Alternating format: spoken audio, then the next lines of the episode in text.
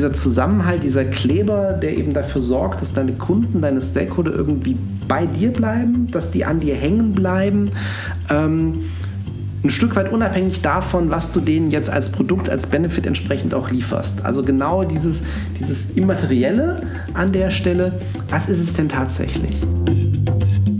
Servus zusammen und herzlich willkommen bei 7 Meilen Marken, eine Entdeckungsreise durch die wunderbare Welt der deutschen Marken maßgeschneiderte Marken, jung oder alt, berühmt oder weniger bekannt, die im übertragenen Sinne genau wie die mythologischen Siebenmeilenstiefel dem Träger ermöglichen, sieben Meilen in einem einzigen Schritt zu bewältigen. Ich spreche mit den Experten, die diese deutschen Marken lenken, um zu erfahren, wie sie ihre Marken, ihr wertvollstes immateriales Kapital entwickeln und managen.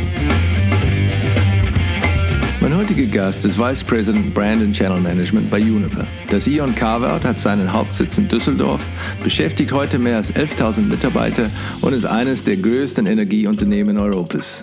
Der aus Fulda stammende leidenschaftliche Anglophile wollte ursprünglich Journalist werden, hat dann aber doch Psychologie an der Uni Münster und später der Uni Köln studiert, bevor er eine Karriere in HR begonnen hat. Er startete als Berater, ging dann sofort nach Köln, bevor er 2002 zu E.ON wechselte. Dort war er zunächst Personalentwickler, übernahm aber ab 2007 zunehmend Verantwortung für den Bereich Communications. 2016 ergriff er seine Chance und wechselte mit zu dem neuen Spin-off Uniper. Mein Gast erklärt, was hinter dem Namen Uniper steht, wie sie sich sowohl intern als auch extern evolutionär von E.ON differenziert haben und was gute Markenführung mit Klebe gemein hat. Herzlich willkommen, Sven Rudloff. Ja, Sven, bist du ähm, in Düsseldorf geboren? Kommst du ursprünglich her? Äh, überhaupt nicht. Ich bin äh, Osthesse, ich bin in Fulda geboren und ähm, ja, bin dann über das äh, Studium ins Rheinland gekommen. Ähm, und äh, ja, ich habe in, erst in Münster, in Westfalen und dann in Köln äh, Psychologie studiert mhm. und ähm, ja, bin seitdem, also habe eine Zeit lang in Köln gelebt und dann vor einigen Jahren bin ich nach Düsseldorf gewechselt. Wie kommt man auf äh, Psychologie in der in die Schule? Wie diese Entscheidung mit was 17, 18 oder junge oder was war die Entscheidung oder was waren die Gründe da, dahinter, da in diese Richtung zu gehen? Ähm, es war ein bisschen zweite Wahl. Das habe ich mhm. aber auch erst äh, später wieder im äh, Rückblick eigentlich selber gemerkt. Ähm, man entdeckt dann ja irgendwann mal später im Rückblick dann doch einen roten Faden äh, zu dem einen oder anderen Thema. Ursprünglich wollte ich mal Journalist werden.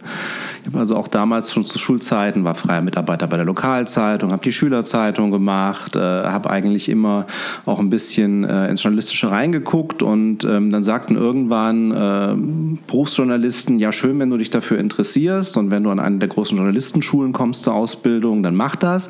Aber wenn du studieren gehst, dann äh, bitte mach nicht Germanistik oder Publizistik, mach irgendwas Inhaltliches. Schreiben können musst du sowieso und äh, dann zeigt, dass du was inhaltlich drauf hast. Und ähm, irgendwann zu der gleichen Zeit kam das Interesse an Psychologie auf. In Hessen haben wir auch tatsächlich kein Schulfach, was in die Richtung geht, also, wir, also zumindest zur damaligen Zeit. Ich bin Jahrgang 73 und ähm, es gab also sowas wie Pädagogik oder Soziologie, Psychologie gab es nicht als Schulfach. Das war einfach Interesse dann durch Anlesen, was aufkam. Und ähm, ich wusste eigentlich damals gar nicht, was ich damit machen wollte. Ich wusste, dass Psychologie war schon damals ein bisschen Modefach. Ähm, ich wusste, dass ich nicht in die therapeutische Richtung gehen möchte, dass ich irgendwann mal diagnostisch arbeite. Also es war für mich zwar inhaltlich interessant, aber ich dachte, ich möchte jetzt nicht irgendwann Psychotherapeut werden. Was ich aber damit mal mache, das wusste ich eigentlich nicht so recht. Und ähm, meine Eltern haben mir auch nicht reingeredet. Und äh, insofern, wie gesagt, bin ich dann erstmal nach Münster Normalerweise, wenn man aus Fulda kommt, ist es so ein bisschen, äh, man geht nach Marburg oder nach Würzburg zum Studieren. Das sind aber beides sehr medizinisch ausgerichtete Universitäten gewesen. Die haben schon gesagt, wenn du eher in Richtung Arbeits-, Organisationspsychologie gehen willst, dann guck dich lieber woanders um. Und dann hatte ich eine relativ gute Grundausbildung in Münster, habe dann noch mal ein bisschen geguckt, was kann man so in der Anwendung machen und äh, habe mich dann dafür entschieden, dann nach dem Grundstudium in Münster nach Köln zu wechseln, um noch mal ein bisschen mehr in Richtung Medienpsychologie tatsächlich reinzugucken, Wirtschaftspsychologie und äh, habe mich da sehr, sehr wohl gefühlt. Und dann auch so langsam entdeckt, was man damit auch im Berufsleben machen kann. Okay, ja. Yeah. Ähm, Ich habe tatsächlich, also auch bei den Wirtschaftspsychologen, ein bisschen damals schon in Marketing-Themen zwar reingeguckt, das war aber nicht das, was mich groß interessiert hat. Ich bin dann tatsächlich ähm, über die Schiene Personalentwicklung, Personalarbeit, dann auch wirklich ähm, auch im Berufsleben erstmal in der Personalentwicklungsberatung gelandet, ähm, habe da Praktika gemacht, habe in Personalabteilungen Praktika gemacht und habe da dann auch im Grunde mein Berufsleben angefangen als Personalentwickler, Assessment Center, Trainings etc. War das schon klar zu, zu, zu, zu Ende deines Studiums, dass es dann so in diese Richtung gehen würde? Oder habt ihr es dann abgeschlossen und gesagt, okay, jetzt dann, dann welche Richtung gehe, gehe ich oder, oder was sind die, die Möglichkeiten oder berufliche Möglichkeiten? oder war es schon klar, okay, es wird HR sein und ja, Es hat sich während des Studiums entwickelt. Wir hatten dann ja auch Pflichtpraktika, die wir auch dann auch machen mussten, wo ich mich umgeguckt habe, was, was interessiert mich. Und da war es tatsächlich so, dass ich mein allererstes Praktikum in der Personalabteilung gemacht habe habe äh, in Köln bei einem Unternehmen, Softwareunternehmen damals. Und ähm, dann tatsächlich über dieses Unternehmen auch dann Kontakt bekommen habe. Die sagten, wir hatten ja kürzlich mit Unternehmensberatung auch ein Projekt, die haben bei uns, äh, die machen auch speziell Personalentwicklungsberatung und äh, dann habe ich mich da um ein Praktikum beworben und ähm, ja, bin dann da auch hängen geblieben, also war dann auch freier Mitarbeiter noch während des Studiums und bin dann auch als Berater wirklich eingestiegen nach dem Studium um eben für einen relativ breiten Kundenkreis von Versicherungen über ähm, auch äh, Industrieunternehmen hier mal Assessment Center zu machen, Nachwuchsführungskräfte, Diagnostik, ähm, habe in Trainings mit reingeguckt. Ähm, Trainings selber zu geben war jetzt nicht so mein großes Thema, da kam ich nicht her. Da gab es dann Kollegen, die eher aus dem pädagogischen Bereich kamen, die da auch schon mehr erste Erfahrungen hatten. Da bin ich dann so ein bisschen mit reingewachsen und ähm, ja, habe mich da auch erstmal sehr wohl gefühlt habe dann aber so nach ein paar Jahren gemerkt, ähm, ich würde jetzt ganz gerne mal länger für eine Zeit eigentlich für ein Unternehmen arbeiten. Äh, wir hatten zwar auch Stammkunden für das ein oder andere Thema, aber gerade solche Themen waren damals eben sehr punktuell. Das war eben hier mal ein Assessment Center oder da mal ein Veränderungsprojekt, was man begleitet hat, aber man hatte eigentlich relativ selten mal einen Kunden über mehrere Projekte dann begleitet. Und das fehlte mir so ein bisschen, wo ich sagte, ich möchte eigentlich ganz gerne auch dann mal längerfristig sein, sondern so ein bisschen die Auswirkungen meiner Arbeit sehen und äh, bin damals in die offiziell in die Personalentwicklung bei Ford gewechselt in Köln. Mhm. Automobilindustrie. Das ist die europäische Zentrale, oder? Genau, das ist die ja. europäische mhm. Zentrale. Also, und es war auch in dem Sinne mein erstes richtig großes internationales Projekt. Ich war dann erstmal ausgeliehen. Ich hatte schon die ganze Zeit eigentlich, äh, auch schon seit Schulzeiten an. Also ich bin klassische äh, Commodore 64-Generation, obwohl ich niemals selber einen hatte. Mein Vater war so über die chemische Industrie auch so in das Thema mittlere Datentechnik selber reingerutscht im Berufsfeld. Und als das dann so mit Homecomputern und PCs aufkam, hat er mir dann erstmal erstmal einen Schneider CPC dahingestellt, wo ich dann sagte, ich hätte aber gern C64 wie alle meine Freunde. Ähm, aber war dann relativ schnell dann eben auch bei den klassischen 286ern, 386ern dabei. Und ähm, ja, das hat mich die ganze Zeit begleitet, schon bei der Psychologie, weil dann die Themen aufkamen, Web-Based Trainings und was ist, was, was geht noch irgendwie tatsächlich. Äh, Online-Recruiting war dann ein Thema und das war dann auch erstmal mein Thema bei, ähm, bei Ford, die nämlich dann in Europa und insbesondere in Deutschland ein Online-Recruiting-System ihrer amerikanischen Mutter eingeführt haben. Das war irgendwie proaktiv oder irgendwie reaktiv, wo die Leute sich bewerben könnten innerhalb von einem, einem Portal oder was, was? Genau, das war ein, so eins der ersten frühen Portale, also wirklich aufgebohrt, äh, Jobportal ähm, mit Bewerbungsmöglichkeiten damals schon und eben nicht nur das, sondern auch, auch gerade von der amerikanischen Mutter äh, schon mal auch die erste Idee, ähm, was geht im Sinne von psychologischen Online-Tests, was kann man da machen und insbesondere natürlich dann nochmal in Europa und Deutschland, was was darf man überhaupt machen, äh, was ist auch tatsächlich wissenschaftlich valide, ähm, was, äh, was ist überhaupt umsetzbar. Und da hatten die britischen Kollegen dann schon ein bisschen Erfahrung gesammelt, ähm, aber ähm, ja, habe ich dann so ein bisschen fachlich dann eben auch die, äh, die Einführung in Deutschland mit begleitet. Und ja, und gerade als ich dann aus diesem Projekt heraus dann wieder in die klassische Personalentwicklung wechseln wollte, hatte Ford gesagt, ja, wir gliedern mal diese ganzen, spannenden Personalentwicklungsjobs in äh, eine eigene interne und externe Beratung aus. Und ich sagte, da komme ich jetzt gerade her, das wollte ich jetzt eigentlich nicht machen.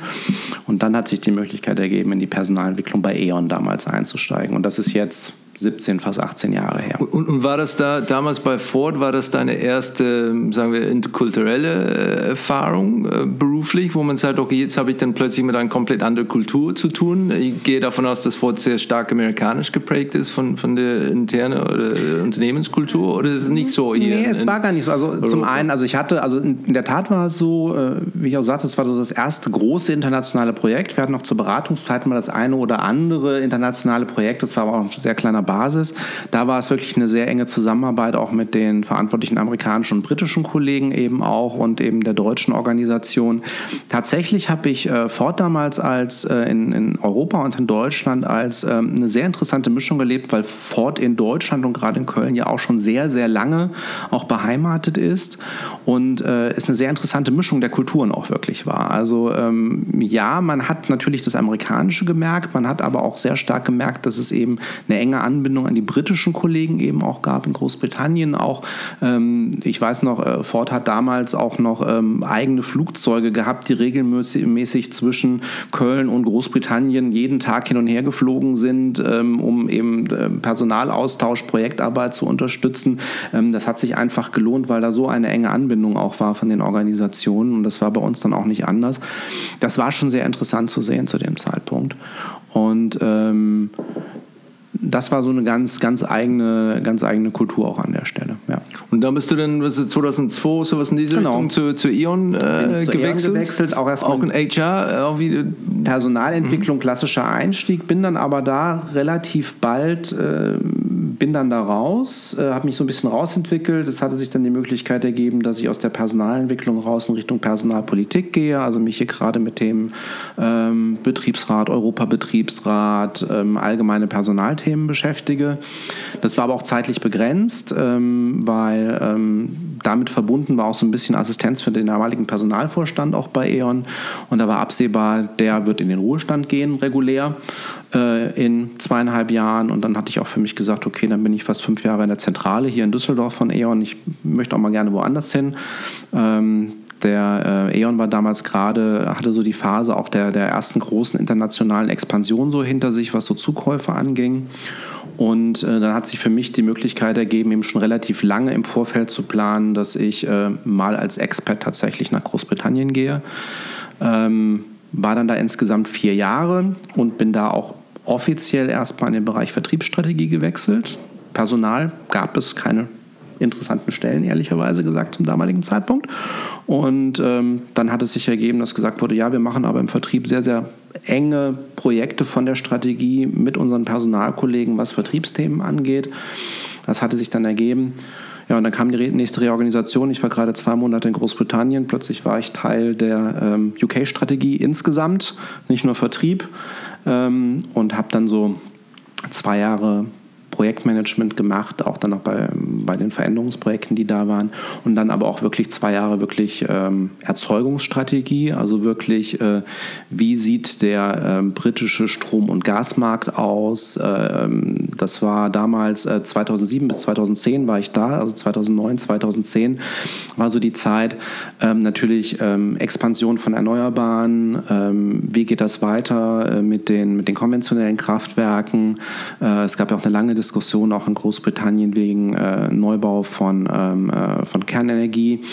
Ähm, wie sieht das aus? Und ähm, das war eine sehr spannende Zeit.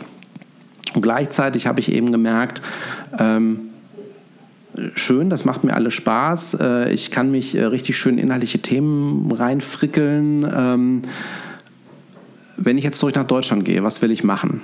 Und äh, habe dann gemerkt, das verbindende Glied eigentlich zwischen all diesen Tätigkeiten, die ich gemacht habe, war die Kommunikation gesagt, ähm, es geht immer darum, irgendwelche Beobachtungen oder Fakten äh, zu verstehen, zu durchdringen, zu verdichten und anderen im Grunde so zu kommunizieren, dass sie dann damit für ihre Entscheidung irgendetwas tun. Das war in der Psychologie so, indem ich dann Feedback gegeben habe, das gespiegelt habe denjenigen, die mir gegenüber saßen.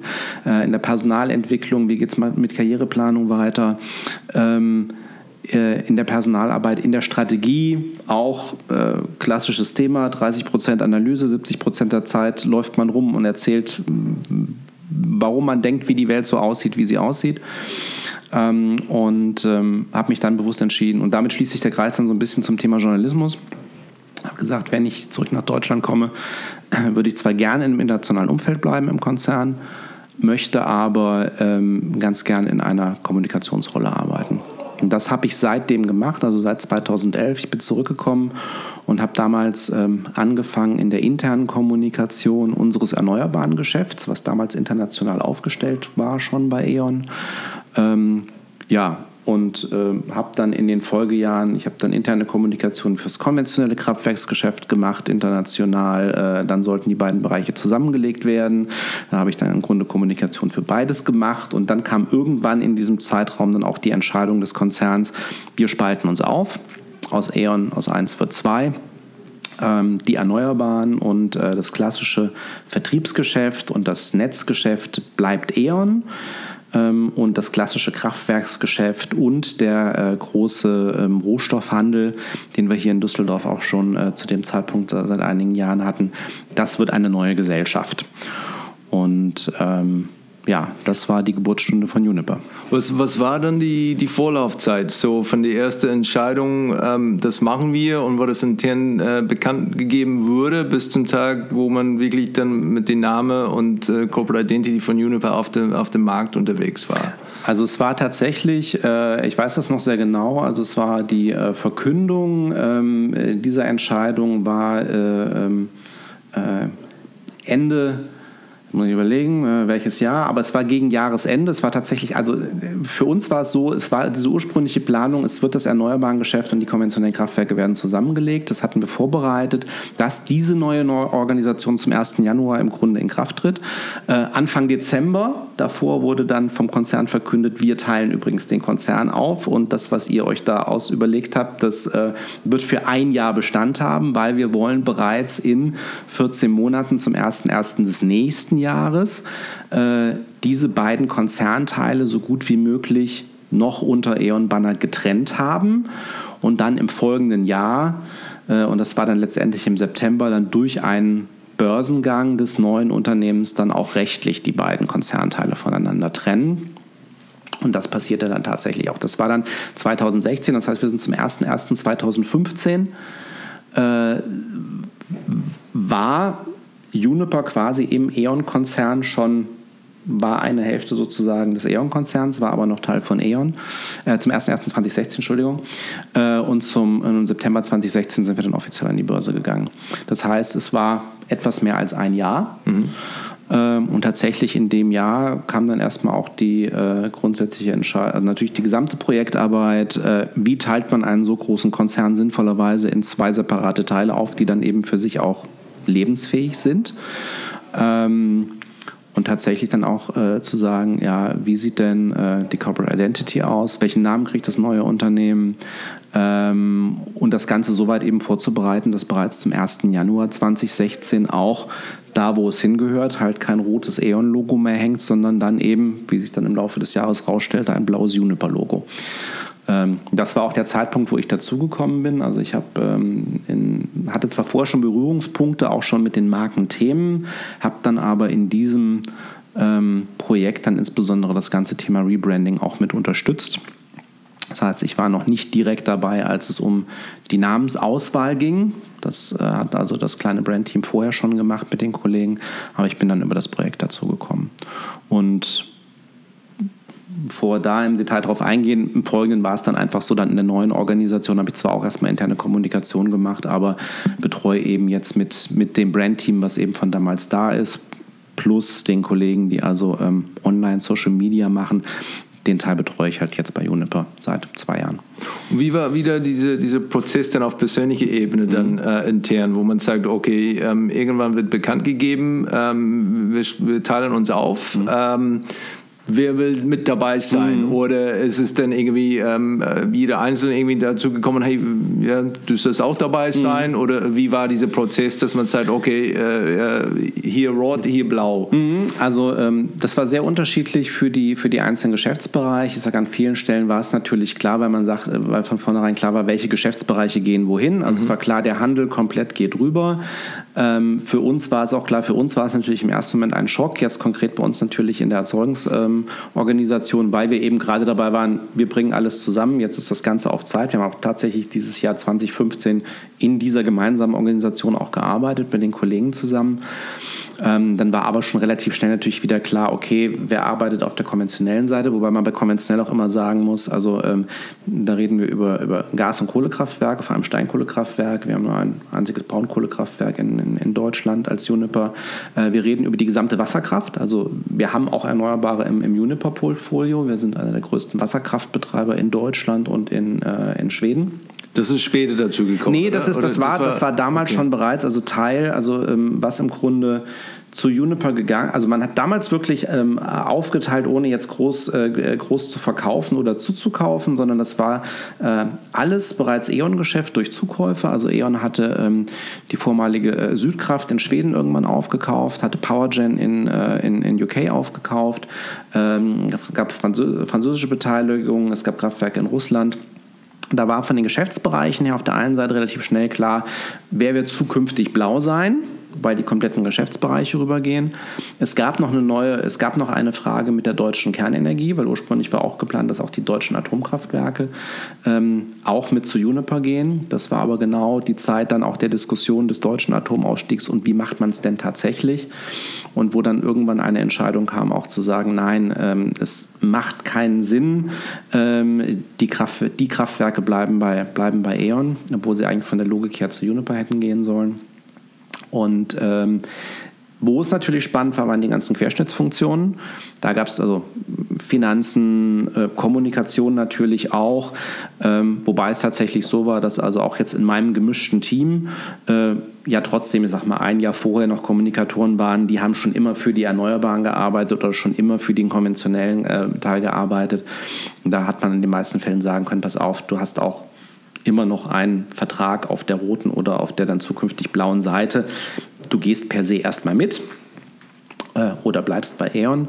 Äh, und in Zweifelsfällen wurde dann tatsächlich auch gefragt. Also manche Funktionen, das war dann auch nachgelagert, IT zum Beispiel oder auch unsere Personalabrechnung, die eben auch für beide Gesellschaften äh, oder für beide Gesellschaftsteile auch Dienstleistungen erbracht haben. Da dauert es dann durchaus noch mal ein halbes, dreiviertel Jahr länger, bis man auch wirklich dann diese Grenzziehung dann auch dann vollzogen hatte letztendlich. Aber das Ganze wirklich tatsächlich war in 14 bis 20 Monaten, sage ich mal, dann eben auch tatsächlich dann ähm, relativ weit über die Bühne gebracht. Und wie war es, wie war es ähm, äh, betrachtet da intern? War es das in, äh, äh, auf persönlicher Ebene, was äh, die Leute gesehen, hey, das ist wirklich die, die größte Chance schlechthin? Oder Gott, ähm, äh, definitiv nicht den Kopf runter, dass, die, dass sie mich nicht irgendwie auswählen? Ähm, wie war es? Oder war es neutral? Wie war die, die Stimmung damals? Die, die war auch nach den Bereichen sehr unterschiedlich. Also ähm, man hatte natürlich auch gerade in der Diskussion um den Atomausstieg damals in Deutschland, ähm, man konnte schon vorfühlen, natürlich ähm, Ausbau Erneuerbare, wie geht es mit den Kohlekraftwerken in den diversen Ländern dann auch zukünftig weiter.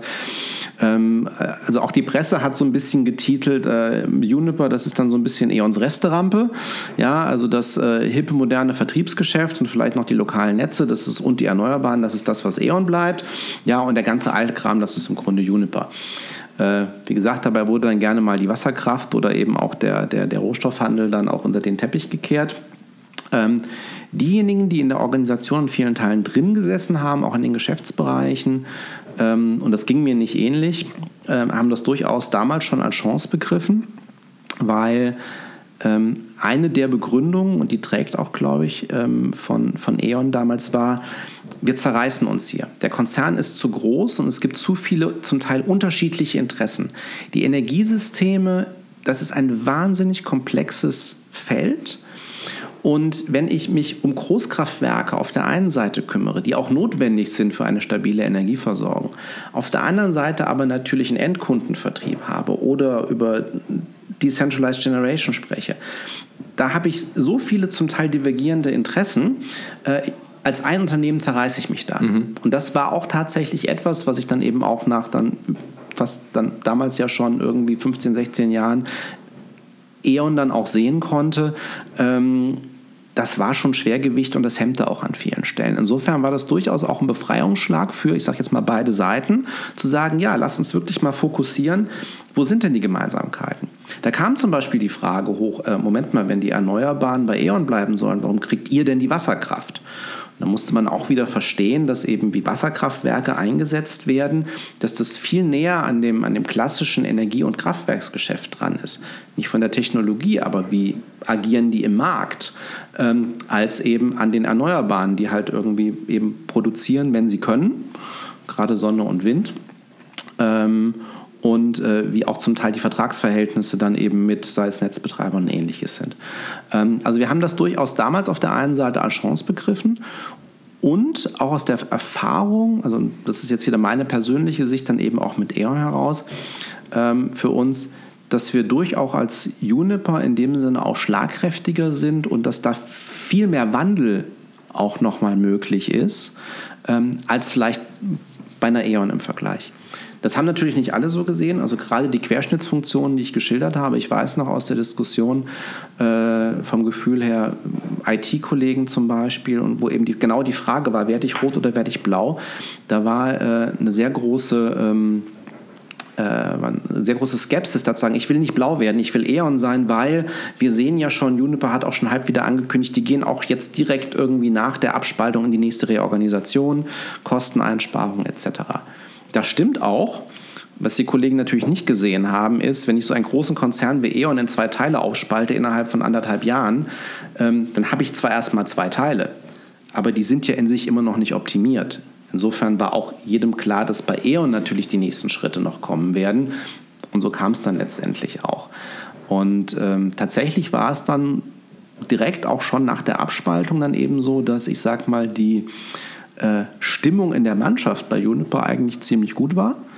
Äh, auch sehr stark geprägt, auch durch das, äh, schon durch das damalige Führungsteam. Also wir hatten äh, drei, wir haben einen vierköpfigen Vorstand, drei Vorstände waren eben langjährige E.ON, Ruhrgas-Vorstände, die das, die auch verschiedene Teile des E.ON-Konzerns eben auch kannten, die das quasi mit begleitet haben. Ähm, insbesondere für unser, äh, unser Handelsgeschäft kam dann ein vierter Vorstand von extern mit dazu. Ähm, aber diese Mannschaft war sehr prägend. Also während dieser gesamten Veränderungsphase, auch äh, zu Beginn äh, und auch tatsächlich schon, was das Thema Marke auch wirklich anging, nach außen und nach innen, ähm, die haben äh, zwischen den Optionen, was Namen angeht, was Corporate Identity angeht, Corporate Design angeht, dann eben auch die haben entschieden an der Stelle mit. Die Vorschläge wurden gemacht äh, vom Brand-Team, äh, zusammen eben auch natürlich mit externer Unterstützung. Ähm, bis hin zu dem Punkt, der Name Juniper war ein Mitarbeitervorschlag. Mhm. Also wir haben tatsächlich ganz klassisch eben auch, äh, es wurden externe Vorschläge gemacht von Namensagentur, es wurden interne Vorschläge gemacht, es wurde reviewed, was passt, ne, das bekannte, was geht eben auch äh, rein rechtlich, wo gibt es vielleicht schon relativ viel ähm, und als der Vorstand sich entschieden hat, der hat zum Schluss eine Handvoll äh, tatsächlich an, äh, an, Optionen bekommen, auch schon mal angedeutet mit, mit welchem Namen würden wir vielleicht auch eher in welche Richtung was irgendwie so ein bisschen Corporate Design gehen würde, gehen. Ähm, und die wussten nicht, welche von diesen Namen jetzt sozusagen Agenturvorschläge oder Mitarbeitervorschläge waren. Und sie haben sich dann tatsächlich letztendlich für Mitarbeitervorschlag entschieden mit Juniper. Und es, ähm, war, es war eigentlich doch keine, keine ähm, Wortspiel auf, äh, auf Gin oder Juniper-Beeren, eine, sondern ja. eine, eine Zusammenspiel zwischen Unique und Performance, oder? Stimmt das? Oder? Ähm, äh, das, äh, das, das ist Gründungsmythos, ja, okay. kann ich auch ganz ehrlich sagen. Äh, tatsächlich hatte sich der Mitarbeiter, der es vorgeschlagen hat, wollte eigentlich, hatte so, äh, eigentlich äh, wollte was bilden aus Unit und Ampere. Das, da kam er irgendwie her, so und mhm. äh, tatsächlich also auch äh, Techniker vom Hintergrund her. Ähm, so kam er mal auf den Namen. Das wurde aber relativ schnell, äh, damit sind wir dann eben auch so ein bisschen beim, beim Thema Markenkern, auch tatsächlich vom Vorstand damals äh, eben mit diesem Unique Performance auch unterlegt. Ähm, was sehr gut zusammenpasste von Anfang an, war die sehr gute Passung, wie gesagt, auch der, der gesamte Führungsstil, der geprägt worden war. Also auch diese Unternehmenskultur von Beginn an, auch durch diesen Vorstand mit der nächsten Ebene, die dann eben auch relativ schnell zusammenkam, weil wie gesagt, es kristallisierte sich dann auch sehr schnell heraus, welche Bereiche werden Juniper bilden. Ähm, auch mit der ersten externen Kommunikation, die dann jeweils stattgefunden hat, auch gerade in Richtung Kapitalmärkte. Ähm, das hat alles zusammengepasst. Ähm, es war also wirklich so, ähm, für alle, die das mal mitgemacht haben, das ist ja auch ein sehr, ein sehr diffiziler Zeitpunkt, wenn man vorhat, irgendwie an die Börse zu gehen, ähm, darf man ja gar nicht so viel extern kommunizieren weil ähm, man darf ja äh, keine besonderen Versprechungen machen, sage ich jetzt mal flapsig. Ähm, die Rechtskollegen haben da, äh, es gibt ganz strikte Regeln, was darf wer wann sagen, um eben sozusagen diesen Börsengang eben auch nicht äh, sowohl vor als auch direkt eben ein halbes Jahr nach dem Börsengang, um das entsprechend nicht ähm, zu beeinflussen, um das Prospekt, in der sogenannten Prospekthaftung eben auch drin zu sein. Ähm, insofern war schon sehr spannend und wurde auch mit Spannung erwartet. Also Börsengang war im September und im Mai davor, das war so das erste Mal, wo E.ON und Juniper parallel auch den Kapitalmärkten vorgestellt haben, was stellen wir uns denn so grob vor für unser jeweiliges neues, neu aufgestelltes Unternehmen. Und das, was damals Juniper auch dem Kapitalmarkt erzählt hat, war genau das Gleiche, was dann auch die Vorstände auch intern den Mitarbeitern erzählt haben. Es war eine konsistente Story, die eben auch zusammenpasste und die auch sehr bodenständig war, wo gesagt wurde, ja, wir sind ein neues Unternehmen, ähm, wir haben einen neuen Namen, die einzelnen Teile, aus denen wir bestehen, sind aber zum Teil über 100 Jahre alt. Also wenn man wirklich unsere ältesten Kraftwerks, gerade Wasserkraftwerksbetriebe eben auch sieht, die ganzen Vorgängerunternehmen, auch gerade in Deutschland über Feber, FIAC, ähm, Ruhrgas, die dann eben auch in Juniper zusammengekommen sind. Ähm, da ist sehr, sehr viel Expertise da wir sind halt zuständig für die großen Energiesysteme. Äh, wenn es eben genau um sehr stark Versorgungssicherheit geht, in diesem Wandel, wir wissen, wir müssen uns diesem Wandel stellen. Wir sind jetzt nicht der grüne Player, ähm, aber und es gab einen, auch einen sehr denkwürdigen Auftritt, also auch unseres, unseres Vorstandsvorsitzenden von Klaus Schäfer, auch in einer aktuellen Stunde der Grünen mal im Bundestag. Er war zum Schluss der einzige Industrievertreter, der zugesagt hatte und wo es eben um den Kohleausstieg ging, wo er sagte, über das Ob des Kohleausstiegs müssen wir nicht diskutieren. Der Kohleausstieg ist da. Wir müssen uns halt nur darüber unterhalten, wie machen wir ihn jetzt? Und das war eben jetzt kein Thema des letzten Jahres oder so, sondern das war eben schon ein Thema zwei, drei Jahre vorher. Und ähm, wo wir dann eben auch sagen konnten, ähm, auch dem Kapitalmarkt, wir erzählen euch jetzt nicht irgendeine wilde Wachstumsstory. Also der Klassiker in der Strategie, äh, ich habe ich hab einen Worst Case, ich habe einen Best Case und ich suche mir irgendwas dazwischen aus und das ist sozusagen der, der, der Case, mit dem ich jetzt mal arbeite. Man sagt ja, aber schon bei Definition ist dieser mittlere Case ja eigentlich optimistisch. So, wir wissen relativ genau, was auf den Energiemärkten in den nächsten Jahren passiert, weil allein durch den Handel normalerweise werden Rohstoffpreise, Strompreise oder langfristige Lieferverträge sowas für zwei Jahre im Voraus größtenteils schon eingekauft, gehatcht. Also man hat ein relativ, in dem Bereich ein relativ gutes Bild, wo die Reise hingeht. Und damals war schon klar, wir werden 2019 ein schwieriges Jahr haben bei Uniper. Das wussten wir schon 2016, 2017. Ähm, und darauf bereiten wir uns jetzt vor wir haben verschiedene Dinge, die sich für uns positiv entwickeln können. Aber auf die bauen wir nicht. Wenn die kommen, ist das Bonus, das ist gut für uns, das ist gut für die Aktionäre, aber wir können sie euch nicht versprechen. So. Und deswegen machen wir jetzt bereits ein Kosteneinsparungsprogramm mit dem Ziel, dass wir auf jeden Fall 2019 gut dastehen. Wundert euch nicht, 2017, 2018, werden wir gut dastehen, aber 2019 wird schwierig. Und das war die konsistente Story von Anfang an. Es wurde vom Kapitalmarkt honoriert, es wurde von den, von den Mitarbeitern honoriert. Wir gesagt haben, ihr redet Tacheles, wir können absolut nachvollziehen, was hier passiert. Und auch das nachfolgende interne quasi Optimierungs-, Restrukturierungsprogramm ist auch relativ geräuschlos über die Bühne gegangen. Und tatsächlich muss ich wirklich sagen, mit einem verdammt guten Spirit in der Mannschaft. Ähm, und wie gesagt, und es wurde extern auch extrem honoriert, weil gesagt wurde, ähm, also kam so dieses, wir liefern halt, was wir versprechen. Also mhm. es ist im, Zweifelsfall under promise over deliver, aber im Zweifelsfall erstmal realistisch sein und so auf Augenhöhe dann eben auch unseren Geschäftskunden zu begegnen. Das ist eben auch genau das Thema für uns. Äh, wenn wir auch gleich in Richtung Marke nochmal stärker einsteigen, äh, wir sind halt keine B2C-Marke mehr. Mhm. Äh, wir sind reines, also fast reines, es gibt ein, zwei kleine Ausnahmen, wir sind eigentlich reines B2B-Geschäft. Mhm. So, und ähm, da reden wir über Industriekunden, da reden wir über, über energieintensive Unternehmen, da reden wir über Regierungen, über Regionen, wo es dann tatsächlich um Versorgungssicherheit und einfach Energiesicherheit sozusagen eigentlich auch geht ähm, im Geschäft, wo wir sagen müssen, ähm, da müssen wir auch verlässlich sein, da müssen wir auch verlässlicher Partner sein, das ist der Kern unseres Geschäfts.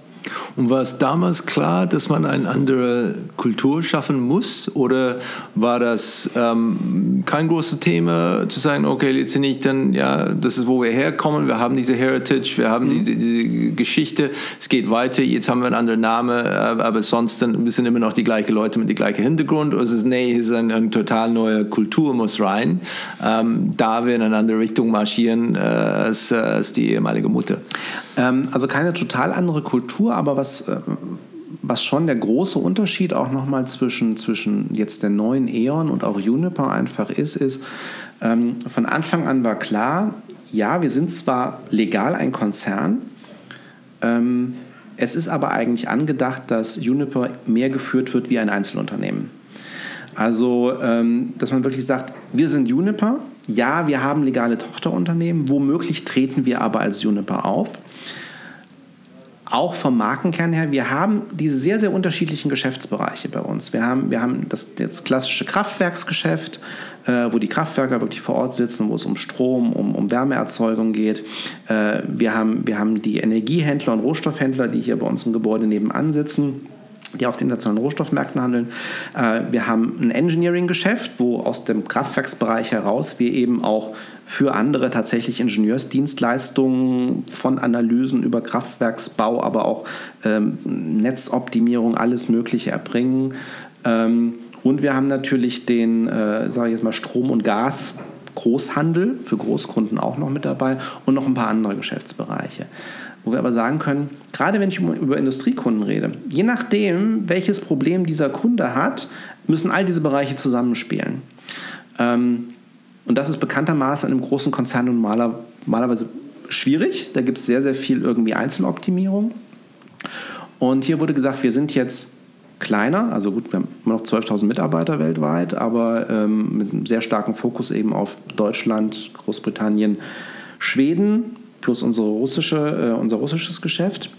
Ähm, aber wir müssen viel enger zusammenarbeiten. Eigentlich mehr wie, wirklich tatsächlich wie Abteilungen in einem Einzelunternehmen als wirklich in einem großen Konzern. Für E.ON war klar, und das, da sieht man auch genau, wie diese beiden Geschäftsmodelle auch auseinandergegangen sind.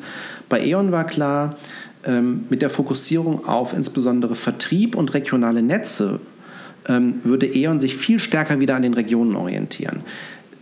Großbritannien, Frankreich, Deutschland, Schweden, auch die gleichen Länder, in denen wir aktiv sind, ist, sind halt von der wirklich vom Endkundengeschäft her so unterschiedlich und auch von den Rahmenbedingungen her unterschiedlich, dass klar ist, dass da der Primat der Region sein wird, der Märkte sein wird, mit einer relativ kleinen äh, Zentrale und relativ wenig Möglichkeiten, das im Grunde jetzt stark zu steuern oder zu harmonisieren, weil die Märkte zu unterschiedlich sind.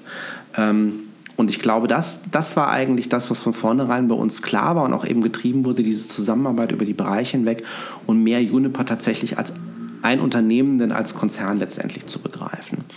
Ähm, wobei ich diesen Kulturwandel jetzt gar nicht so groß irgendwie als, als äh, Revolution erlebt habe. Es war ähnlich wie eigentlich die Unternehmensstory, was, was eben auch logisch folgte ähm, aus dem, wie Juniper dann eben auch aufgestellt war. So wie ein evolutionärer Schritt, also genau. absolut plötzliche genau. 90 genau. Grad irgendwie äh, genau. äh, oder 180 Grad äh, umdrehen oder okay, verstanden. Und was, ähm, du bist jetzt den, den Vice President Brandon in Channel Management.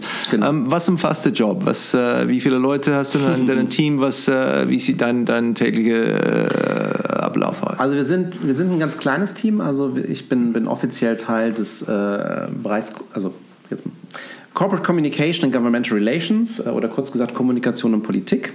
Ähm, da sieht man auch schon, wir haben auch tatsächlich äh, unsere Funktionen funktional zusammengeführt bei Uniper. Wir haben auch Kollegen, die zwar in der Fläche sitzen, die aber offiziell bei uns zum Team gehören. Ähm, ich bin offiziell Teil der, der externen Kommunikation, also mein Chef, Live Eriksen, ist der Unternehmenssprecher mit dem Presseteam. Äh, Brand und Channel Management umfasst auf der einen Seite wirklich mit gerade mal mich eingeschlossen im Wesentlichen drei Kollegen, äh, klassisches Brandmanagement, äh, Markenpositionierung, komme ich gleich nochmal drauf, es sind noch ein paar andere beteiligt, logischerweise. Äh, Corporate Design, zentrale Anlaufstelle für, für all diese Themen, äh, zusammen mit den Rechtskollegen, alles was mit Markenrecht natürlich auch zu tun hat, etc. Betreuung auch der Geschäftsbereiche, wenn es um solche Themen geht. Und auf der anderen Seite Online-Themen, also Web und Social Media, also externe Kommunikationskanäle. Ähm, was ich eigentlich auch, wie geschildert, die letzten Jahre schon immer mitgemacht habe, das ist so ein bisschen Relikt aus Eon-Zeiten, wo aus irgendwelchen Gründen mal über das Thema Corporate Media äh, die Online-Themen, obwohl sie externe Kommunikation in den meisten Fällen sind, bei der internen Kommunikation angesiedelt waren. Ähm, das haben wir dann bei unserer Reorganisation endlich mal aufgelöst. Äh, insofern ist jetzt die, äh, die Mischung an der Stelle, die aber natürlich sehr gut funktioniert, weil ähm, wir natürlich mit äh, unserem Presseteam sozusagen zusammen einfach das Thema Presse und General Public eben auch bedienen. Wir haben die Kommunikationskollegen mit bei uns im Bereich, die dann eben auch die Political Stakeholder auch bedienen. Und wir haben die klassische interne Kommunikation auch bei uns im Team, ähm, die, äh, die natürlich dann Führungskräfte und Mitarbeiterkommunikation machen. Ähm, es gibt ansonsten in der Organisation ist es so, dass das Marketing ist nicht im eigentlichen Sinne zentralisiert. Das ist ein bisschen eine Ausnahme. Es ist aber auch tatsächlich so, dass es äh, bis vor kurzem, bis vor einiger Zeit eigentlich auch nur bei uns im Großhandelsbereich überhaupt ein Marketingteam gab. Also weil alle anderen Geschäftsbereiche, gerade wenn es um den Rohstoffhandel geht, ähm, da gibt es da gibt's keine klassische Marketingfunktion eigentlich. Da gibt es zwar auch die persönlichen Zugänge, natürlich ist man auf Messen, auf Konferenzen unterwegs. Ähm, das hat sich erst in den letzten Jahren auch jetzt mitentwickelt, wenn es um Innovationen geht, nochmal neue Geschäftsmodelle an der einen oder anderen Stelle geht, wo dann der Bedarf kommt, sagen, ich muss jetzt aber das Ganze auch vermarkten. Wie mache ich das denn jetzt? Ähm, und eben das ganze Engineering-Geschäft, was ich auch geschildert habe, das hat sich sehr stark gewandelt, weil das war natürlich klassischerweise Inhouse-Geschäft gewesen, auch noch bei E.ON. Und über die Jahre auch schon zu E.ON dann immer stärker, okay, auch externe Beratung, externe Dienstleistungen. Und damit ist in dem Bereich dann eben auch äh, ein Marketing-Team in den letzten Jahren gewachsen, mit denen wir dann entsprechend auch eng zusammenarbeiten.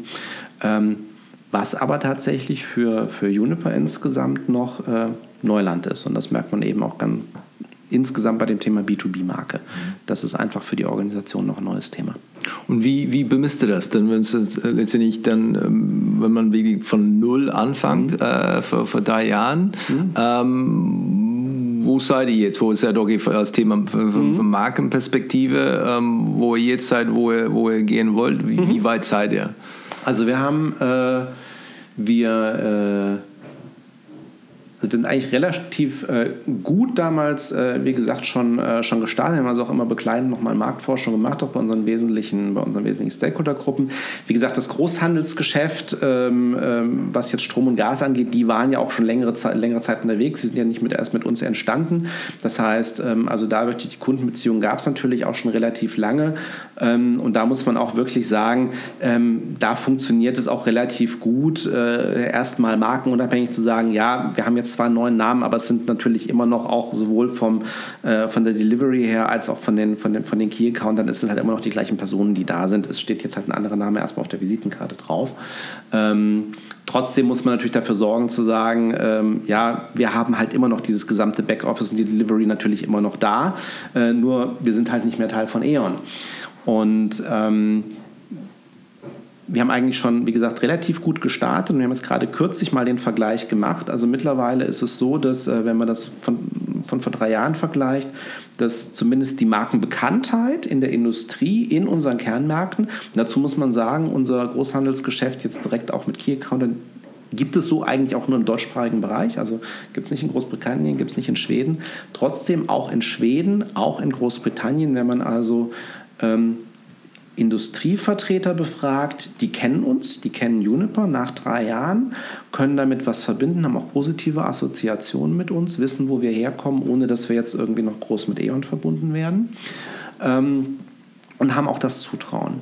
Wenn man sich anguckt, wie sieht es so in der Presse aus, wie sieht es äh, im politischen Bereich aus, ähm, da äh, sind wir auch vergleichsweise bekannt dafür, dass wir neu auf dem Markt sind, wobei es natürlich so ist, dass wir, wir sind sogar ein bisschen weniger bekannt, als wir vor drei Jahren waren, weil vor drei Jahren war klar, da war von dem Spin-off von E.ON die Rede, jeder kannte E.ON, da wurde dann Juniper immer in einem Satz genannt und dadurch erklärt sich auch damals die Bekanntheit auch mal bei Journalisten, die jetzt nicht immer über die Energiewirtschaft berichten oder eben auch bei Politikern, die nicht unbedingt was mit Energie oder, oder, oder Wirtschaftsthemen zu tun haben.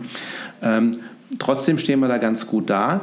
Ähm, und man muss tatsächlich sagen, klar, wir haben eine Launch-Kampagne gemacht, es gab, es gab ein paar Sales-Kampagnen tatsächlich auch in der Zeit, ähm, aber äh, es sieht so aus, dass wir uns tatsächlich dieses Standing gerade Industrie einfach tatsächlich durch unsere ganz normale Breitenkommunikation eben auch erarbeitet haben. Also ähm, genau wie, äh, ich sag mal zu den Kollegen, genauso wie äh, wir wissen, was bei einer Siemens, bei ThyssenKrupp etc. auch passiert. Ähm, allein durch die normale Wirtschaftspresse, mit der wir uns beschäftigen, wissen die Player, für die eben auch wichtig ist, wie sieht es denn mit meinem Energieeinkauf aus, wissen auch, wie es in der Energiebranche aussieht. Und ich glaube, da ist über die, die ganz normale, muss man wirklich sagen, äh, Kommunikation, was Presse, was Medien angeht, sehr viel gelaufen.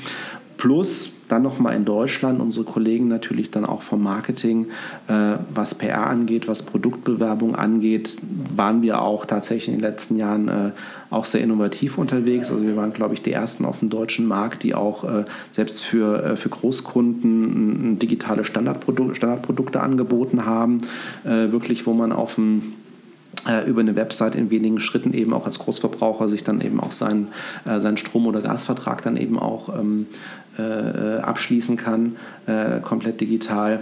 Ähm, das sind, das sind schon Richtungen, die das natürlich auch mitgetragen haben. Aber wie gesagt, nicht nur in unserem Kernmarkt Deutschland, sondern eben auch in Großbritannien und in Schweden ist die Bekanntheit da.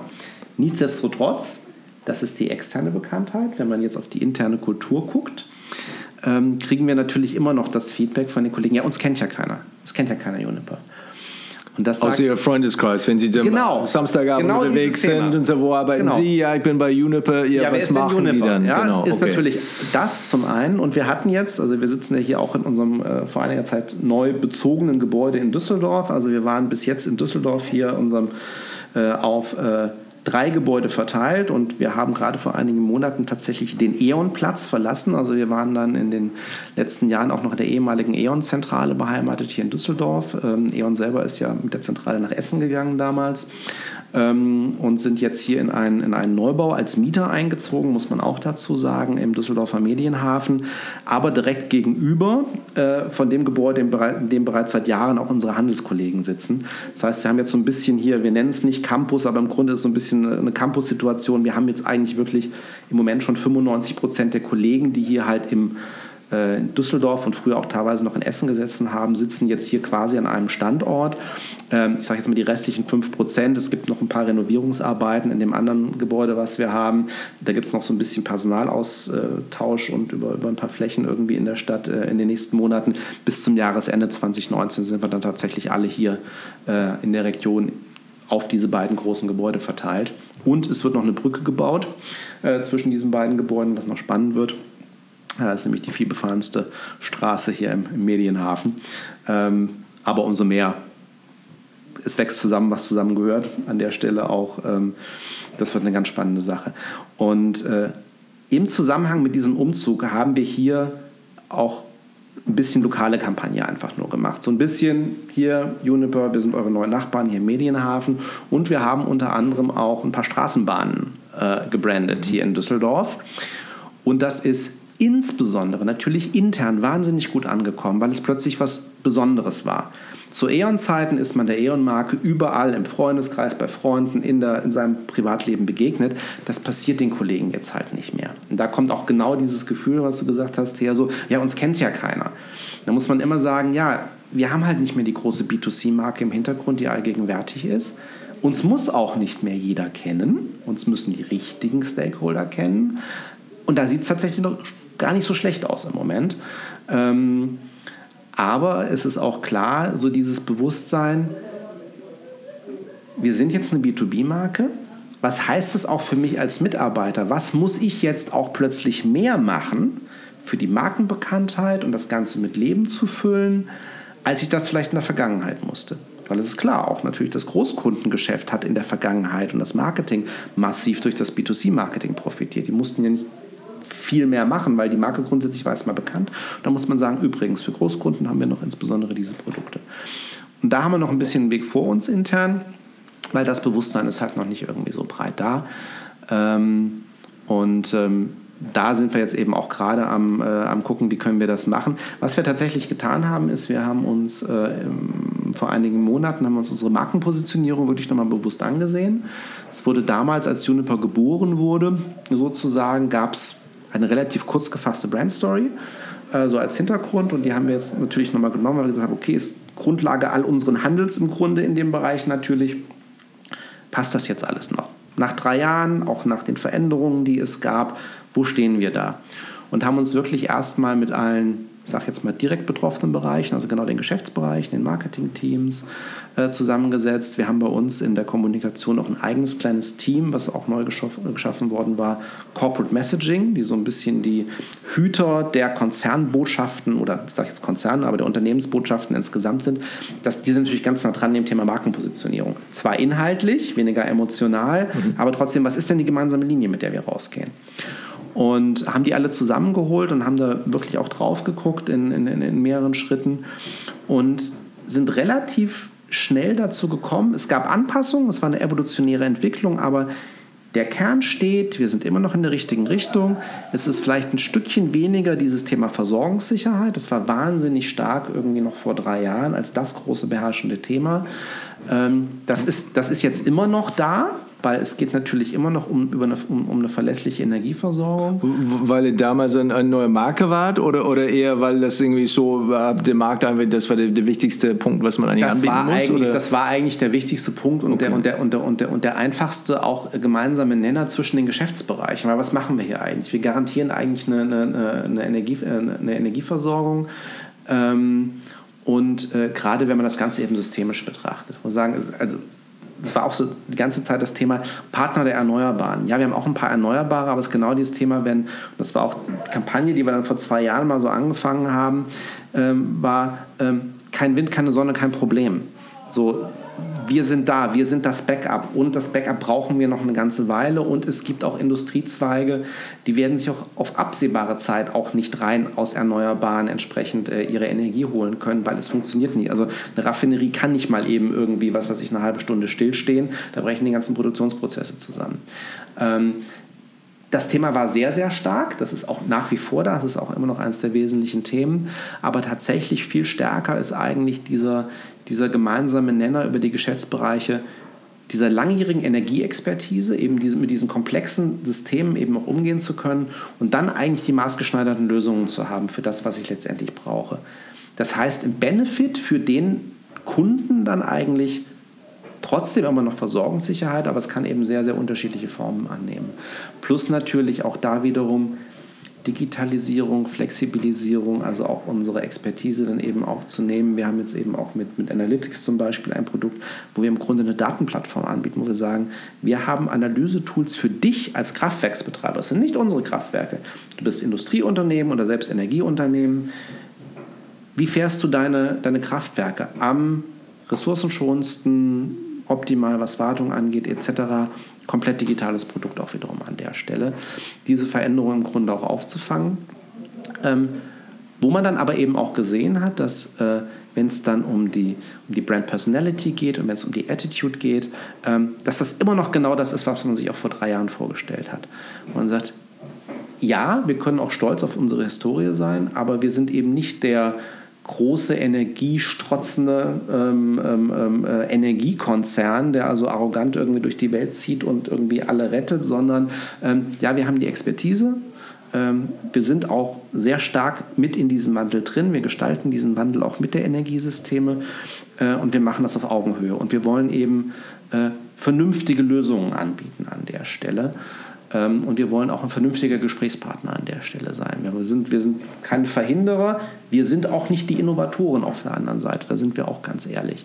Und das war in diesem, in diesem Markenpositionierungsprozess auch ein, äh, ein sehr spannender Zeitpunkt, weil ähm, äh, wir haben dann nach dieser ersten Runde, nachdem wir dann so drauf und gesagt haben, das passt so alles mit relevanten Geschäftsbereichen, sind wir so in die zweite Runde gegangen und gesagt, okay, jetzt machen wir den Kreis breiter. Wie sieht es denn mit Unterstützungsfunktionen aus? Ähm, was denken denn unsere IT-Kollegen? Was denkt denn unser Innovationsbereich? Wie können die sich damit anfreunden, was wir da ausgearbeitet haben?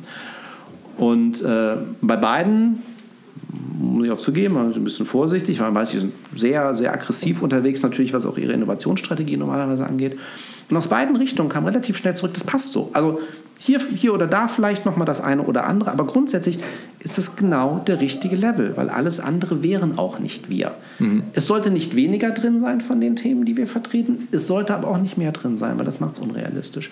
Wir wollen aspirational an der Stelle eben auch sein, aber ähm, wir sind halt immer noch ein Energieunternehmen mit konventionellen Kraftwerken. Mhm. Und äh, das wäre sehr gut zu sehen. Wie gesagt, die, die, die, Personality, die Attitude, also wirklich, wie gehen wir auch gemeinsam auch an dieses Geschäft heran. Ähm, da wurde, das wurde nochmal an einer anderen Stelle ausdifferenziert, aber im Grunde wurde ein Haken dran gemacht. Das sind wir immer noch, das passt und damit können wir gemeinsam arbeiten. Und verwendet ihr denn den Benchmarks intern zu sagen, hey, letztendlich äh, vielleicht aus der Branche oder aus anderen Branchen, wo man sagt, ähm, die machen das richtig gut, da, da können wir dann Inspiration äh, herholen? Oder? Also wir gucken natürlich, also wir, ähm, äh, wir haben schon ein bisschen, also Inhaltlich gucken wir natürlich auch, wir gucken, haben, gucken natürlich auch bei uns in der Marktforschung auch, ähm, wie sieht es bei Wettbewerbern oder wahrgenommenen Wettbewerbern aus, wobei das relativ schwierig ist, weil jetzt könnte man sagen, mit den neuen Geschäftsmodellen, E.ON ist eigentlich kein Wettbewerber mehr, weil also, ja, es gibt so kleine Überschneidungen dann auch im, im, im, äh, im Firmenkundenbereich dann vielleicht noch, aber letztendlich ähm, andere würden uns als Wettbewerber sehen. Ähm, trotzdem ist natürlich für uns interessant, ja, wie sieht es denn mit der Markenbekanntheit, also gerade natürlich von einer E.ON, einer RWE oder äh, dann eben auch im Ausland mit, mit, ähm, äh, mit, mit anderen nationalen Marken aus.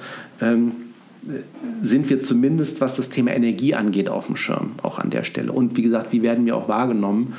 Ähm, da kommt dann eben auch schon raus, ja, wir werden auch tatsächlich in einigen Aspekten dann eben auch durchaus positiver als Wettbewerber wahrgenommen, wobei ich immer dann noch verhalten bin und sage, so ein bisschen Gnade der späten Geburt, wir hatten noch nicht so viel Zeit, was falsch zu machen, also vielleicht ist das auch so ein bisschen noch, der, ja. vielleicht ist das auch der, der, der, der äh, erstmal der Vertrauensbonus, den man da hat, eben auch als neue Marke, obwohl wir, wie gesagt, ja schon lange unterwegs sind. Ähm, aber klar, äh, da gucken wir schon, das werden wir auch noch weiter schärfen. Was es halt schwierig macht, ist gerade so dieses Engineering-Geschäft, weil wir eben, ähm, und das war auch Aha-Erlebnis, B2B-Geschäft für uns, als ich mich das erste Mal vor langer Zeit mit den, B2B, äh, mit den, mit den Engineering-Kollegen zusammengesetzt habe, habe ich gesagt, wer sind denn eure Wettbewerber? So, dann haben die mir eine Liste von 10, 12 Unternehmen vorgelegt, von denen kannte ich drei vom Namen her. Weil damit setzt man sich halt nicht auseinander, wenn man mhm. nicht in dem Feld ist. Und ähm, das macht es natürlich ein bisschen schwierig, Juniper insgesamt mit anderen Unternehmen zu vergleichen. Äh, da sind wir beim Thema Unique Performance. Also äh, tatsächlich mit dem Portfolio, was wir haben, gibt es nicht viele andere. Äh, schon gar nicht in den Märkten, in denen wir unterwegs sind. Da muss man sich dann immer so Einzelaspekte rausgreifen. Ähm, da lernen wir noch. Also das ist tatsächlich, wie kann man das machen, wie ist da sinnvoll? Und so wie ich auch geschildert habe, so wie auch die Interpretation, also auch unsere Marktforschungsergebnisse, ähm, das, das ist schon ganz spannend, aber eben für die Kollegen auch an vielen Stellen mal positiv überraschend. Ähm, auch allein dieses Thema, ähm, also das, das Engineering-Geschäft zum Beispiel gibt uns auch äh, durchaus einen Boost, was, was, was die Wahrnehmung von, von, von äh, Innovation und Zukunftsfähigkeit angeht. Weil natürlich dann immer noch viele denken, okay, ihr seid Energieunternehmen, ihr seid so ein alter Riese, hm, hm, hm, alte Welt. Und wenn die dann mitbekommen, ja Moment, äh, Engineering-Dienstleistungen und auch tatsächlich irgendwie ähm, äh, Optimierung von Anlagen in Richtung auf äh, Umweltfreundlichkeit, äh, die digitalen Produkte, die ich geschildert habe. Plötzlich werden dann irgendwie auch dann das Stakeholder hellrichten und sagen, ah, Moment mal, das hätte ich ja jetzt nicht gedacht. So, und ach, das gehört auch zu euch. Ah, okay. Ja, und schon ist irgendwie, dreht sich, dreht sich auch die Markenwahrnehmung an der Stelle. Und hat, hat Marke denn eine Rolle ähm, zu spielen in Innovationsprozessen, wo man sagt, ähm, letztendlich wir sind so weit als Unternehmen, dass wirklich, wenn neue Produkte oder Angebote oder, oder Bereiche irgendwie überlegt werden, dass wir als Comms-Abteilung oder die mhm. für die Marke verantwortlich sind, seid ihr Teil von diesen Gesprächen? Oder ist es eher später, weil man sagt, okay, letztendlich, schön, wir haben uns alles ausgedacht, das passt und jetzt bitte ähm, macht das bitte schön oder schreib uns eine Pressemitteilung? äh, ich glaube, das ist das, äh, ähm, äh, das, das äh, nicht Dilemma, aber die Situation von vielen, von vielen äh, Brandabteilungen. Äh, in vielen Fällen sind wir schon relativ früh mit dabei oder bekommen natürlich mit, wo etwas passiert. Äh, sehr häufig bekommt man die Sachen natürlich dann auch mal zum ersten Mal zu sehen, wenn eigentlich irgendwie schon alles entschieden ist, ähm, wo man dann vielleicht das eine oder andere dann nochmal aus dem Feuer holen darf. Gerade also äh, ganz viele Themen natürlich mal mit Produktmarken oder sonst irgendwas, wo dann jemand ankommt und sagt, so Leute, ihr arbeitet irgendwie seit einem Dreivierteljahr mit einem Namen, wo eigentlich mit einer kleinen Recherche schon klar ist, den könnt ihr sowieso nicht am Markt verwenden. Ähm, oder wir hatten genau im Zusammenhang mit, ähm, mit der Markenpositionierung, äh, hatte ich auch so ein, konnte ich so ein internes Aha-Erlebnis produzieren, weil wir uns im Rahmen dessen natürlich auch nochmal gesagt haben, äh, was sind denn kommunikativ unsere Geschäftsbereiche? Die interne Ausstellung, wissen wir alle, interessiert da draußen niemanden. Ja? Und egal auch, wie wir unsere Bereiche nennen oder Geschäftsfelder nennen, es ist wurscht. Die Frage ist, wie würde ich es denn irgendwie in vier, fünf Bullet Points wirklich im externen beschreiben, was machen wir eigentlich? So, und das hatten wir entsprechend auch. Und dann kam genau äh, ein, äh, äh, ein neues Geschäftsfeld und wo ich dann eben auch Kontakt hatte mit Kollegen, also hier, ist Markenpositionierung, findet ihr euch da wieder? Ich dachte, ja, inhaltlich passt das alles, aber da hinten in dieser Aufzählung der Geschäftsbereiche, da fehlt unserer. Und dann habe ich gesagt, nein, sehe ich anders, weil das, was ihr macht, ist, das war auch ist zum einen eine Ingenieursdienstleistung, da hängen noch ein paar andere Sachen dran, aber rein kommunikativ, rein von der Außendarstellung, werdet ihr für mich Teil hier von Bullet Point Nummer 3. Und dann guckten die sich das an und sagten, stimmt. Und damit war die Sache erledigt. Ja?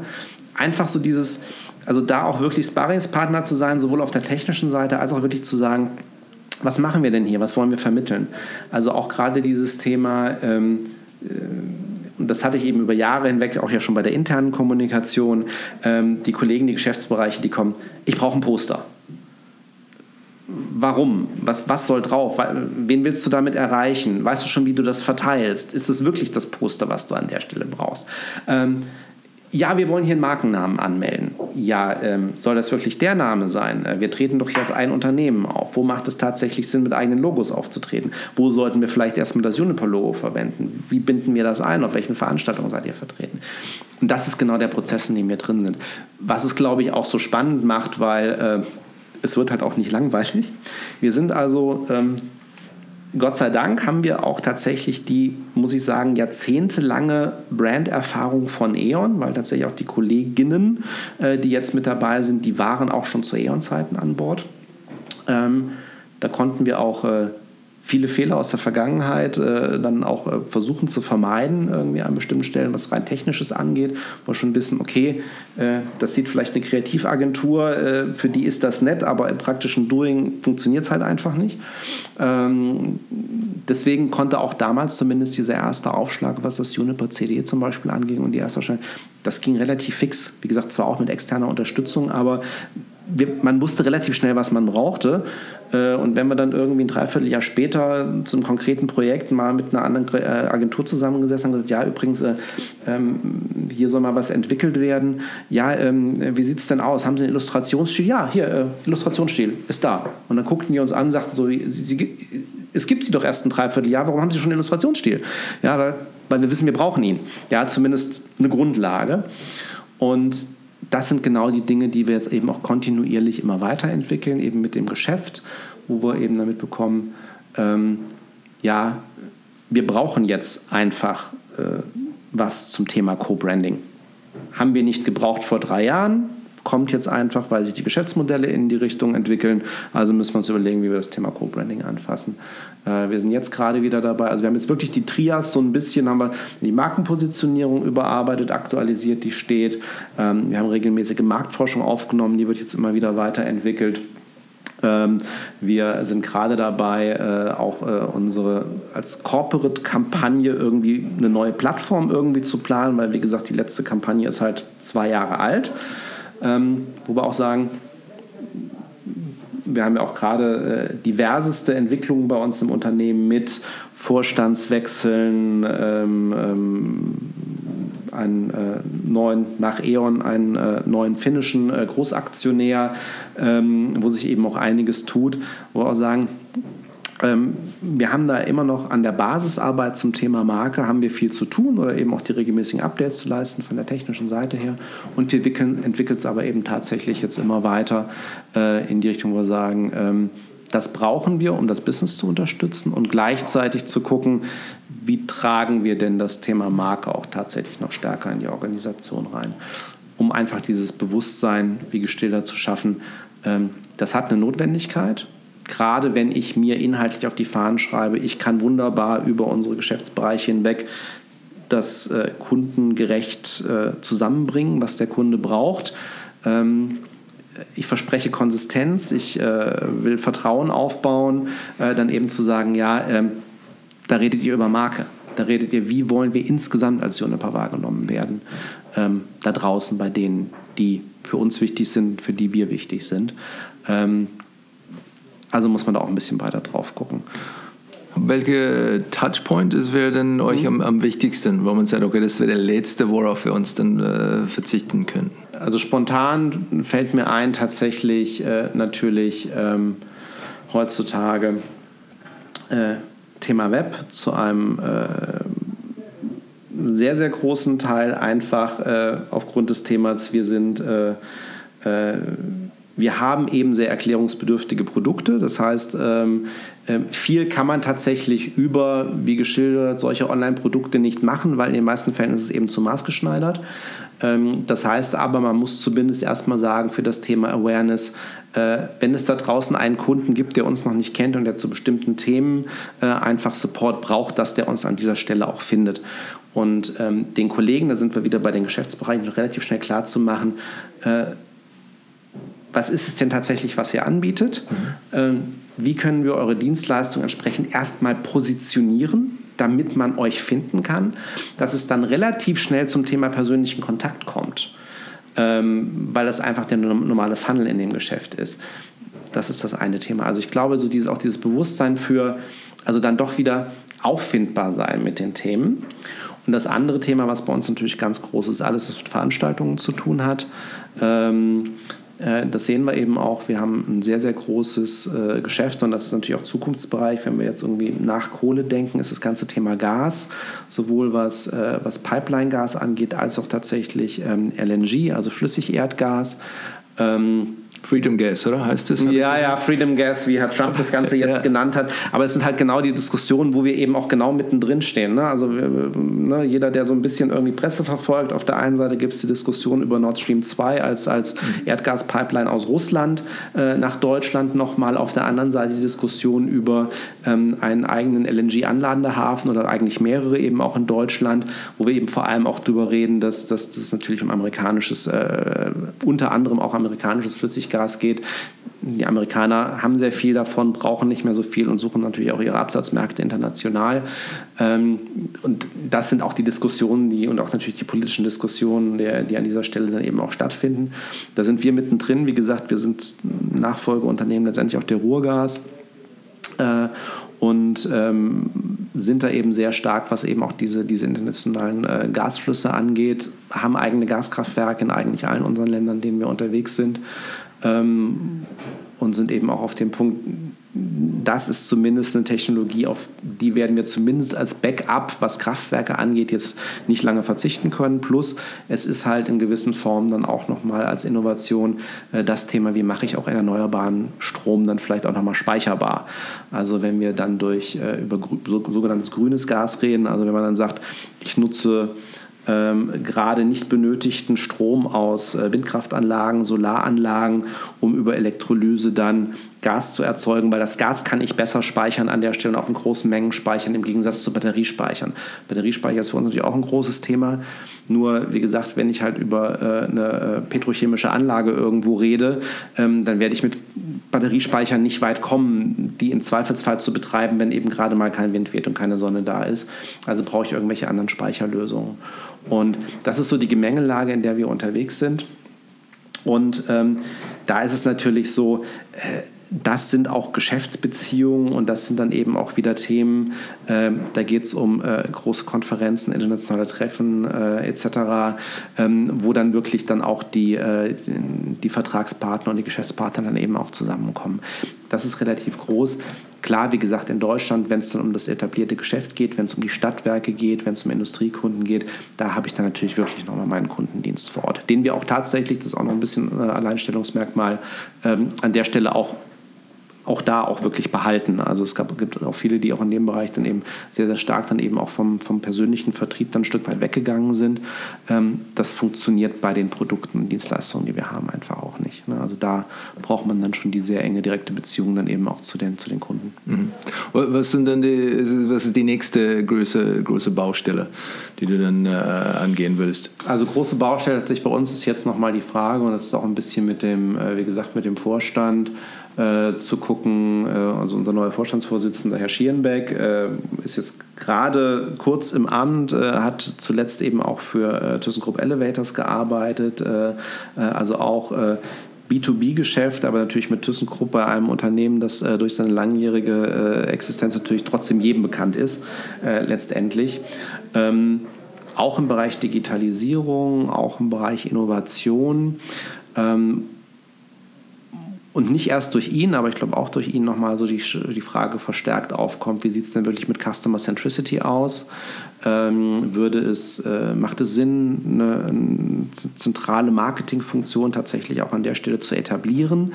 Ähm, äh, mit der wir dann entsprechend auch an der Stelle dann eben auch zusammenarbeiten, äh, wo man eben sehr viel stärker dann eben auch die ganzen Themen nochmal bündeln kann, eben auch dann über äh, über die einzelnen Geschäftsbereiche hinweg. Ich glaube, das ist ein Thema, das betrifft uns jetzt nicht direkt, aber es ist natürlich eine sehr, sehr enge Schnittstelle dann eben auch zu uns äh, im Markenbereich. Für uns ist jetzt tatsächlich nochmal die Frage, nächster Schritt, äh, was ist tatsächlich mit, mit, mit Corporate Campaign, wo laufen wir hin ähm, und das ganze Thema auch nochmal ähm, interne Support-System ist einfach auch für die Kollegen auch noch mal einfacher zu machen, äh, die Marke eben auch selber zu transportieren, äh, CD-konform unterwegs zu sein, äh, ohne sozusagen als die, als die Logopolizei irgendwie überall aufzutauchen äh, und zu sagen, nee, darfst du so nicht, musst du anders machen. Ähm, das ist ja auch so ein bisschen, was so mit der, mit der alten Welt verbunden ist, äh, sondern eben wirklich da Überzeugungsarbeit, auf der einen Seite Überzeugungsarbeit zu leisten, zu erklären, warum ist was wichtig äh, und auf der anderen Seite eben auch äh, es einfach einfach zu machen, dass die Kollegen sich keine Gedanken machen müssen und sagen, pass auf, äh, du willst hier tatsächlich ein Poster oder sonst irgendwas machen, da hast, kriegst du die Templates her, da kriegst du die Bilder her, das kannst du dir zusammensuchen und äh, da muss auch keiner von uns mehr hinterher mehr drauf gucken, das passt dann schon. Mhm. Ja, und ähm, das eben über diverse Gewerke hinweg das sind für mich so ein bisschen die beiden, die beiden Baustellen, dann, also zwei, drei Baustellen dann eben auch der nächsten Zeit.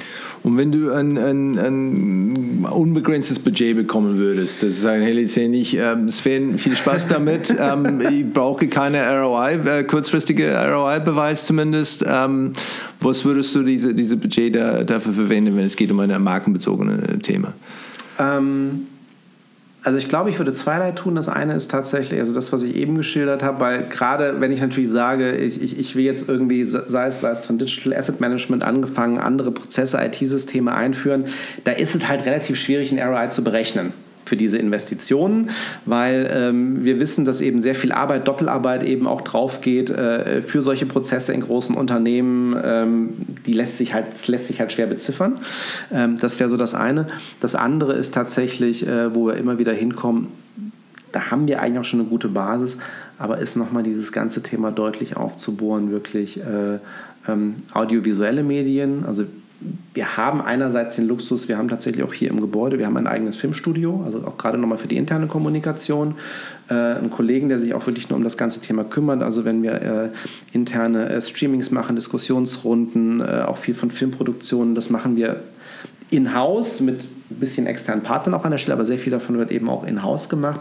Trotzdem nochmal zu sagen, ähm, das ganze Thema ähm, Foto, Filmmaterial, da noch viel stärker irgendwie nochmal einzusteigen, ähm, äh, da nochmal reinzugehen, weil ähm, das sehr häufig eben auch was ist, wo man sagt, da, ähm, da hat man auch tatsächlich nochmal noch mal mehr, wirklich da nochmal in die, die, in die Assets reinzugehen ist halt insofern für uns nicht ganz, äh, ganz einfach, dadurch, dass wir eben international auch so verteilt sind, die Anlagen natürlich auch haben.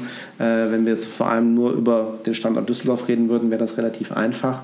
Ähm, aber das dann irgendwie einzufangen, eben immer verbunden mit der Problematik, äh, Energie, sei Strom oder Gas, ist eben auch emotional schwer darstellbar. Es ist halt eine Commodity. Ähm, und ähm, wie kriege ich das insbesondere auf den Wegen nochmal rüber? Klar, wir können immer sehr viel über unsere Mitarbeiter machen, gerade wenn wir über das Expertise-Thema gehen, wenn wir auch die, die Persönlichkeiten dann in den Mittelpunkt stellen. Ähm, aber wenn es dann tatsächlich in Richtung B2B-Kunde, was machen wir an Geschäft, was können wir anbieten, da wird es dann halt relativ schnell schwierig, da in den Bereich reinzugehen. Ähm, also ich glaube, das würde uns tatsächlich jetzt rein, rein technisch nochmal deutlich weiterbringen.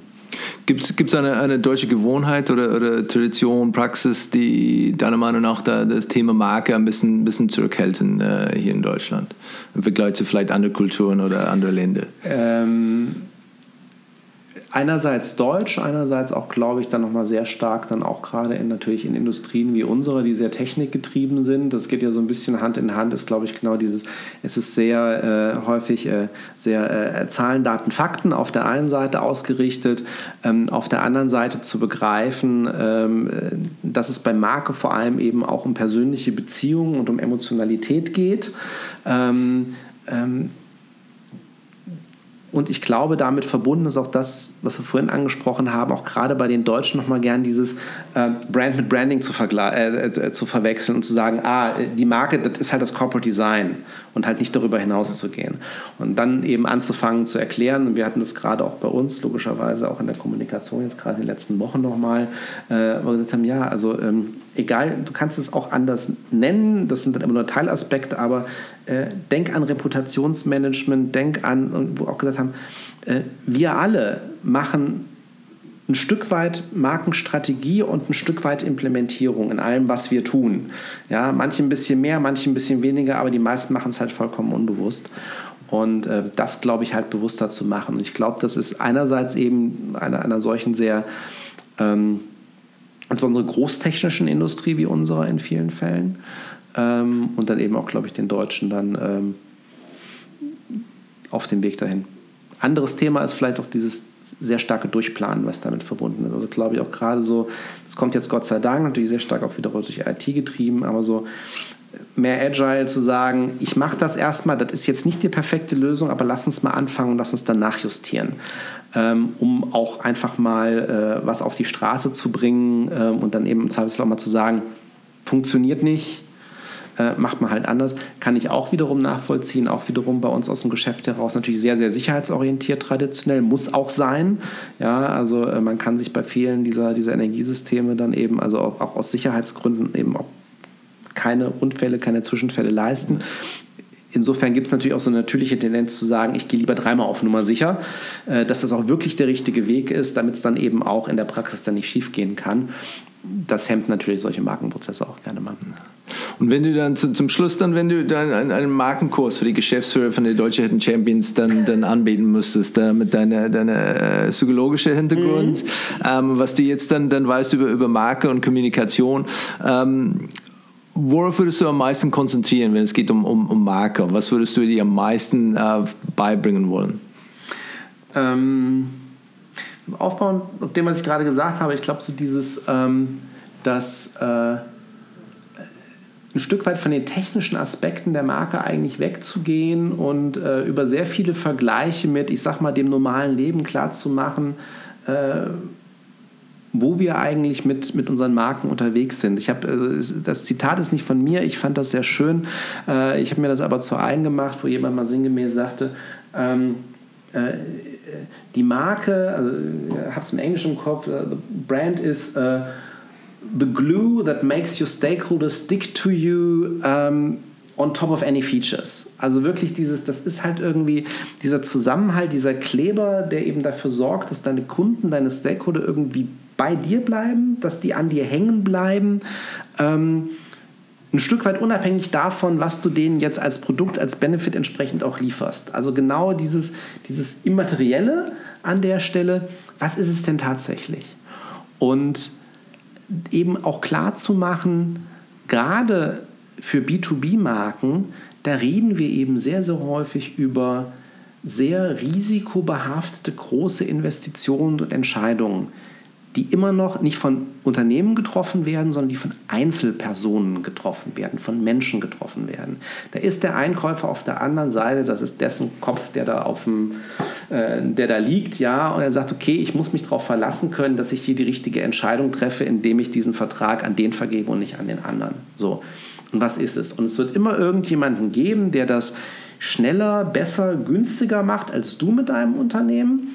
Trotzdem gibt es aber Kunden, die bei dir bleiben. Wie kommst du, warum ist das so? Und wenn es noch nicht so ist, wie kannst du vielleicht dahin kommen? Oder wenn du das halt nicht schaffst, dann musst du dir halt überlegen, was du falsch machst. Und ich glaube, so ein bisschen dieses Bewusstsein und von da aus ausgehend dann das Verständnis dafür zu, äh, zu vermitteln, ach, das ist das, was, ihr, was Marke ist ja, äh, dann kann ich was damit anfangen. Für mein Unternehmen, aber auch für mich persönlich. Wo bin ich denn selber Marke? Ja, was, was tue ich denn, äh, was meine Freunde, meine Bekannten zu schätzen wissen, an mir persönlich und was an meinem Unternehmen oder an dem, was ich tatsächlich auch anbiete.